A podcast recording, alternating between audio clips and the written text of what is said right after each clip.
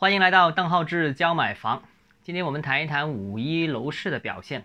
为什么现在还谈五一的楼市数据呢？当然，因为五一的楼市数据真出来的时间是七八号。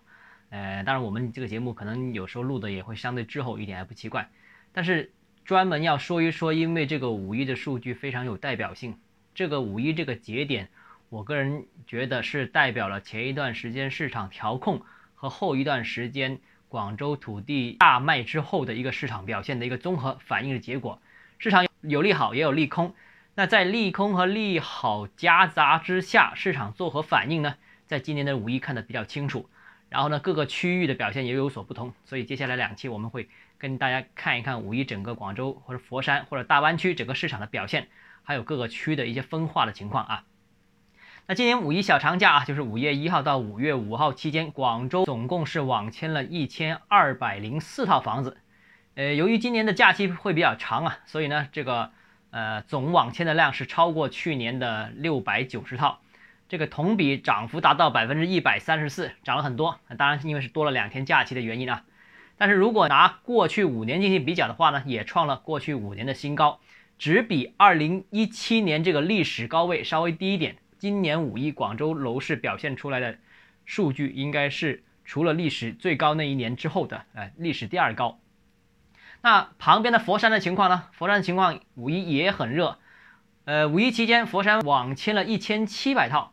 比二零二零年就是去年啊的八百一十八套涨了整整一倍，啊，有人会这个较真说，哎，如果你除了二零二零年之后外，你再往前追溯，其实是多，但是也没多多少啊。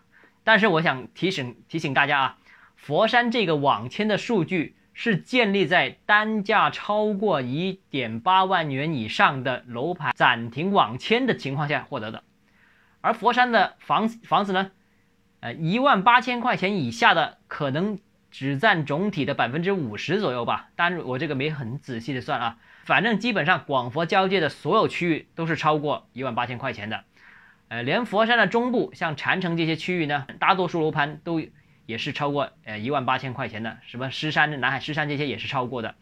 一万八千块钱以内的，基本上就是三水和高明，或者说是禅城或者顺德的一些偏西部的区域。但是占占比也不多，所以你说暂停一万八千块钱以上的房子网签，就基本上等于佛山一半的楼盘都不能网签了。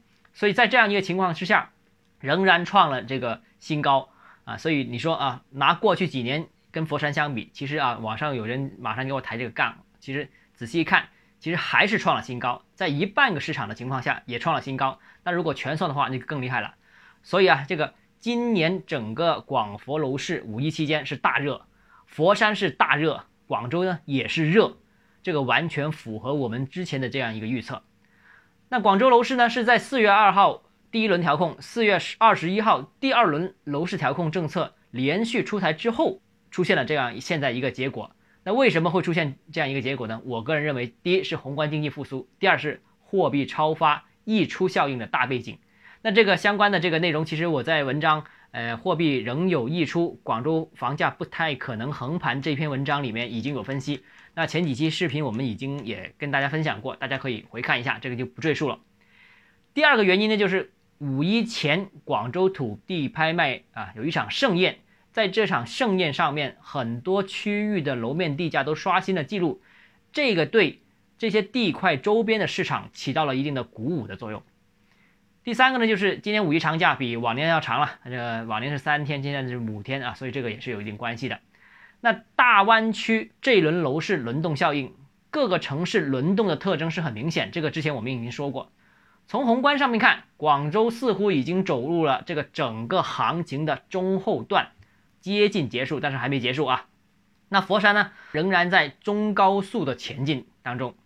好，那很多人就问了，哎，这个广州是不是马上要到这个整理的平台了？那佛山现在涨了这么快，还进不进入呢？我个人给投资者一个建议，如果你等，你选择等的话，如果等房价会下跌，那就值得等，因为等也有个结果啊，就是价格下跌嘛，你可以抄个底。